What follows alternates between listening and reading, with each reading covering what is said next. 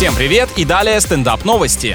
В Китае дочь работника доставки разукрасила его фургон рисунками в стиле аниме, потому что хотела, чтобы у папы была не работа, а сказка, красочная и фантастическая. Дело в том, что девушка поступила в Академию изящных искусств и вынуждена надолго покинуть дом. Чтобы отец не скучал, она решила оставить о себе вот такое художественное напоминание. Получается, он денег на учебу заработал, а она ему бесплатную аэрографию, так что ребята в расчете.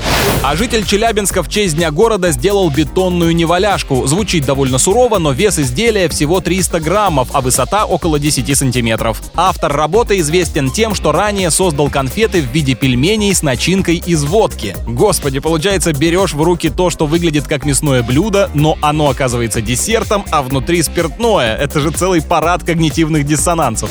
С вами был Андрей Фролов. Больше новостей на energyfm.ru.